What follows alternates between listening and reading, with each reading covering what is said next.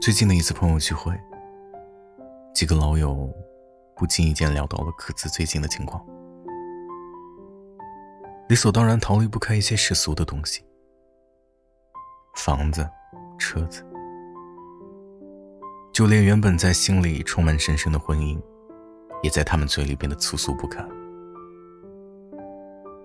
有时候会在想，这一辈子大家都是一样的吧？他们或许真的是对的吧，而我呢，只是凑巧在这个时候扮演了一个不从众的少数派罢了。我不想和他们一样，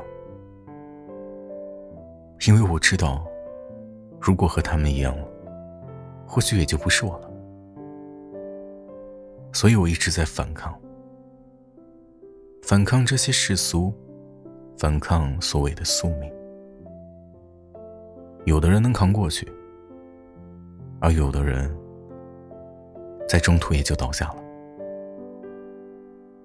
接下来的一切也就不了了之了。我也质问过自己，你到底在反抗什么？我不知道。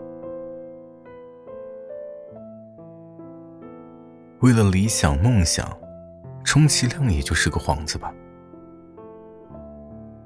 归根结底，也就是为了自己的无能为力，和那些自己能做到的鸡毛蒜皮，找了个理由搪塞过去。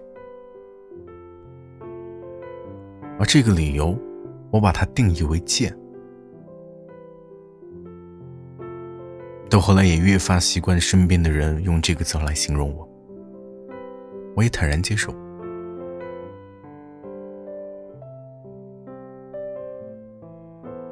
我反抗过很多家人、恋人、朋友、自己，也包括现在在听的你。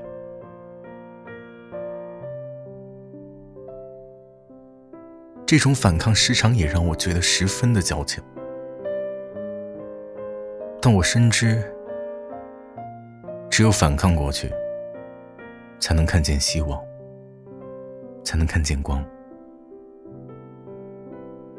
并不是为了结果，而是为了反抗过后那点希望的余光。所以我要反抗，哪怕结果不尽如人意。这个世界上，总需要一些敢于去撞南墙、敢于把南墙撞穿的人出现。我不知道我属于哪一种，嗯，但我还会继续。